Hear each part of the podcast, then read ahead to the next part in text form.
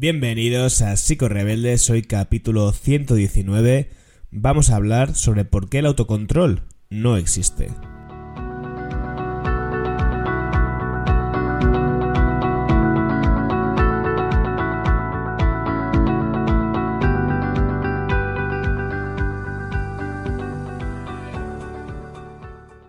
Durante los últimos años he recibido en mi correo muchas, muchos mensajes, solicitudes de personas que querían trabajar conmigo para cambiar sus hábitos de alimentación, bueno, en el correo y en terapia.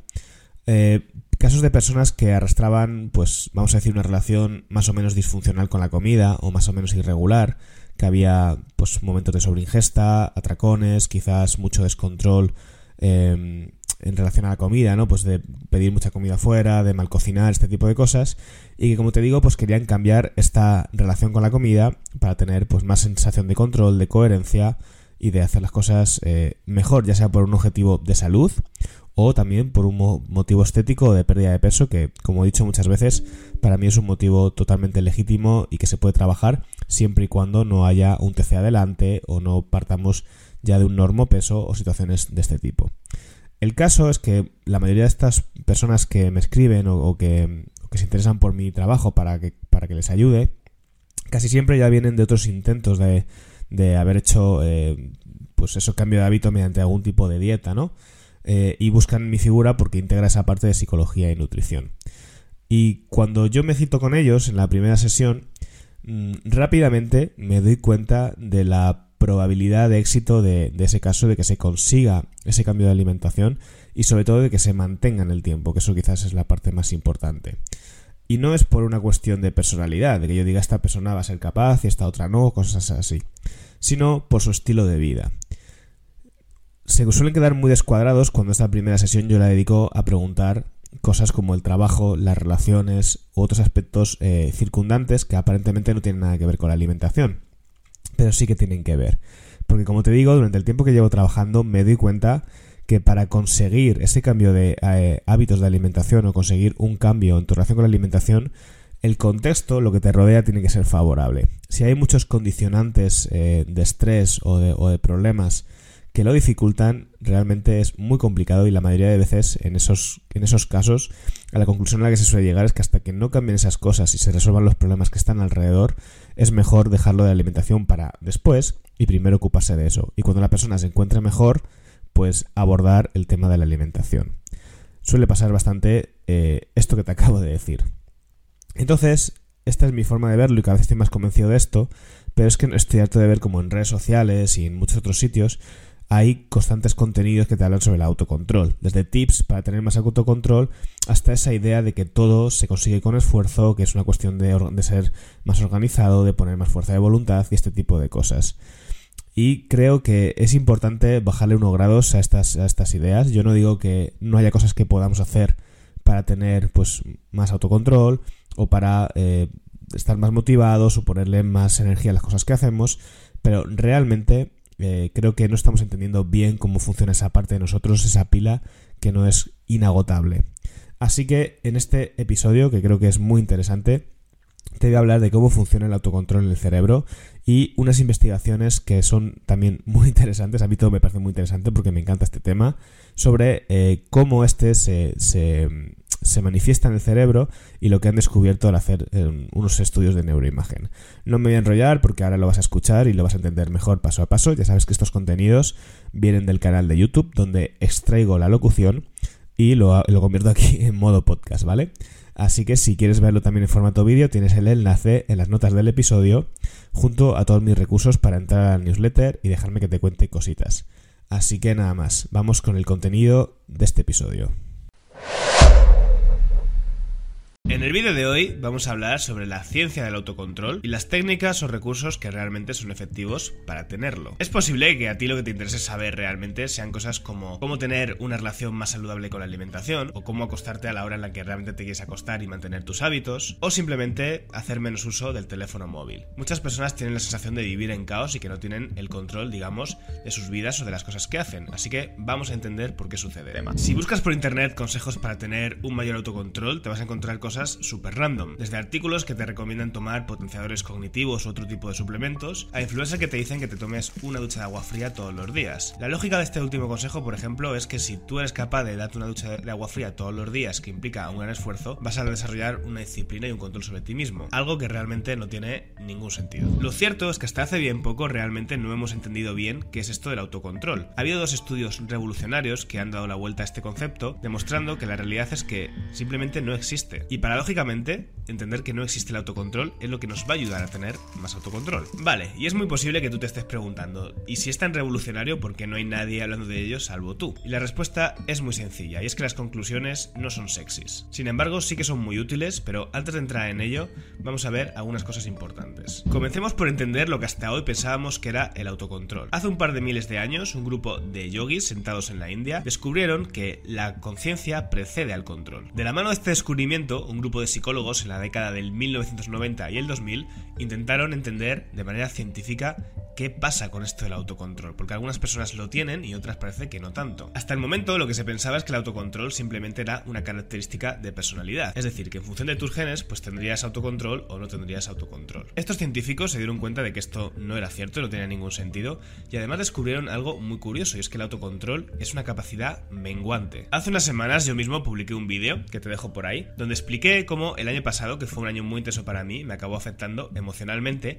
y tiene mucho que ver con lo que estoy en este vídeo. Desde entonces yo me imagino el tema del autocontrol como una especie de barrita de poder como los personajes de los videojuegos. La típica barra de maná que si se te agota pues ya no puedes hacer magia. Y esto si lo piensas tiene bastante sentido, porque hay días en los que podemos hacerlo todo perfecto, cumpliendo nuestra dieta, si hay un conflicto con nuestro jefe respondiendo de manera asertiva, y otros en que ni de coña, reaccionamos mal a todo, cogemos y pedimos un globo, ya sabes a lo que me refiero. Así que la pregunta que nos tenemos que hacer es, ¿por qué hay días en los que tengo tanto autocontrol y las cosas me van tan lineales y otros en los que ni de coña. De lo que se dieron cuenta estos investigadores, y que luego dio paso a la teoría de la detección del ego, es que cuanto más control aplicamos, más nos quedamos sin la capacidad de poder usarlo, volviendo con la analogía de la barrita de maná. Así que la siguiente pregunta obligada era, ¿qué cosas hacen que nos quedemos sin ese control? ¿Qué fuentes agotan el control? Y se dieron cuenta que hay dos principales fuentes de agotamiento del control. Una de ellas es la regulación emocional o la supresión emocional. Por ejemplo, pongamos el caso de una persona que es enfermera, tiene que estar constantemente controlando sus reacciones emocionales cuando se enfrenta pues a pacientes, a compañeros, a problemas con jefes y demás. Ese gesto de tener que contener sus emociones y autorregularse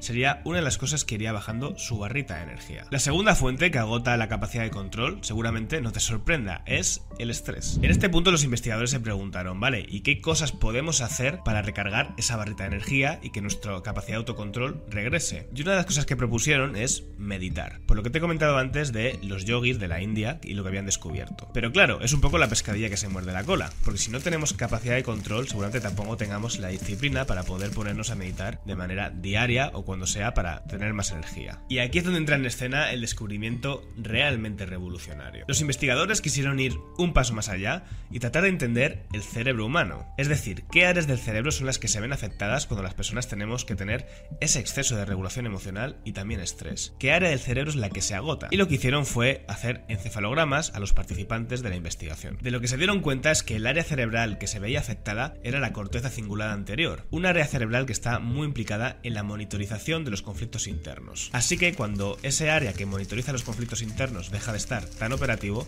el autocontrol se va por la ventana. Ok, ¿y qué es esto de monitorizar estados internos? Pues básicamente es la capacidad de tomar conciencia de cómo nos encontramos y las cosas que están pasando dentro de nosotros. Y esto es muy interesante, porque lo que descubrieron es que el autocontrol no existe como tal, sino que más bien es una consecuencia de la pérdida de estar en contacto con nosotros mismos. Y esa pérdida de estar en contacto con nosotros mismos se produce cierta parte por el estrés y por el exceso de regulación emocional, de los conflictos emocionales. Así que no te descubro nada si te digo que una de las formas de tener más autocontrol es cambiar tu estilo de vida, bajar el nivel de demanda que hace que tengas que estar constantemente regulándote y con tantos niveles de estrés. Podemos entrar en una discusión tú y yo sobre si esto es factible o no es factible, pero lo que está claro es que va a ser mucho más útil para tener un mayor autocontrol y por ejemplo cumplir tus objetivos de realizar una dieta o cambiar tus hábitos o lo que sea, cambiando tu estilo de vida que desarrollando estrategias como hacerte recordatorios, ponerte POSIP o otras estrategias de control que son más conductuales y que, bueno, son pan para hoy y hambre para mañana. Esta hipótesis la validaron, por ejemplo, con el tema de las recaídas en las personas que tienen problemas de adicción. Una persona que quiere salir de una adicción tiene que ejercer un gran control o una gran conciencia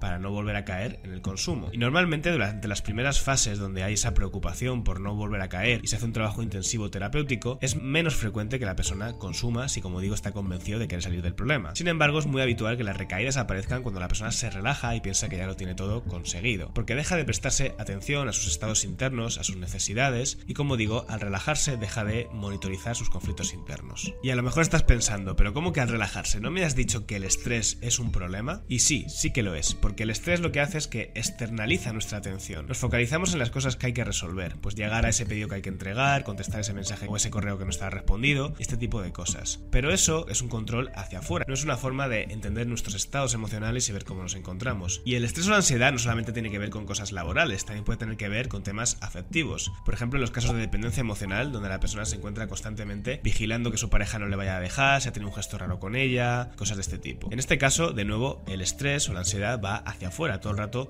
monitorizando a la otra persona. Pero la persona que lo sufre no se está haciendo cargo de sí misma, de tranquilizar sus estados internos y de reconfortarse desde adentro. Para que lo entiendas, si quieres tener un mayor nivel de eso que llamamos autocontrol, hay que hacer dos cosas. Llevar a cabo prácticas que aumenten la monitorización de esos estados internos. Esas prácticas pueden ser, como hemos dicho, la meditación, salir a dar un paseo todos los días de media hora para estar en contacto con nosotros mismos, llevar un diario de sentimientos o lo que hacen la mayoría de las personas, ir a terapia. De hecho, es muy habitual que el mero hecho de ir a terapia en cierta manera sea una señal de mejoría, porque si tú eres una persona que vive muy estresada, que nunca tiene tiempo a pararse por nada y te obligas de alguna forma a tener una hora con tu profesional, con tu terapeuta, para entender lo que te pasa y prestarte atención, pues eso ya ayuda porque está favoreciendo esa corteza cingulada anterior. De hecho, yo como terapeuta tengo un fenómeno bastante comprobado y estoy seguro que mis compis psicólogos y psicólogas que estén viendo este vídeo también lo van a reconocer, y es esos pacientes que vienen con niveles muy altos de estrés, que vienen muy en caos y llegan a terapia, están una hora contigo y durante ese día, lo que queda de ese día y al día siguiente, parece que todo se ha solucionado, que están mucho más tranquilos, organizados, que cumplen sus objetivos. Y luego rápidamente en los siguientes días vuelven al caos y vuelven a la desorganización, a la pérdida de control, etc. Esto es porque evidentemente durante ese ratito que han hecho terapia pues se han conectado con ese conflicto interno, lo que pasa es que luego el estilo de vida les arrastra y les vuelve a meter en la dinámica de pérdida de control. Así que realmente llevar a cabo ejercicios de autoconciencia, meditar o ir a terapia son cosas que te pueden ayudar a tener una mayor sensación de autocontrol, pero va a ser muy complicado que este lo recuperes si tu estilo de vida es incompatible con él. Son ejercicios que van a servir un poco como formas de apagar incendios, pero realmente no va a haber un cambio definitivo. Y es que, insisto, si tu estilo de vida es incompatible con tener autocontrol, pues ya está, eso es lo que hay que cambiar. De hecho, yo que trabajo con muchas personas que quieren, por ejemplo, cambiar hábitos de alimentación, me fijo mucho en sus estilos de vida. Hay situaciones en las que hasta eso no cambie, yo les digo, no vamos a poder trabajar en ello porque no lo vas a conseguir. O te va a suponer una carga más que realmente te va a generar muchísimo estrés. Muchas de las medidas clásicas para tener más autocontrol se fundamentan, por ejemplo, en la repetición, ¿no? En recordarte a ti mismo las cosas que tienes que hacer y las cosas que no tienes que hacer. Insisto, estas medidas son muy poco fructíferas. Así que ya sabes, si quieres tener más autocontrol y cumplir tus objetivos, prácticas de autocuidado y también cambiar tu estilo de vida, que ya lo he hecho varias veces, pero para que quede claro. No me quiero enrollar mucho más para que el vídeo no se haga demasiado eterno. Por ahí te voy a dejar un vídeo donde hablo también sobre el tema de las emociones y de cómo combatir el cansancio emocional. Por mi parte, nada más, nos vemos en el siguiente vídeo. Adiós.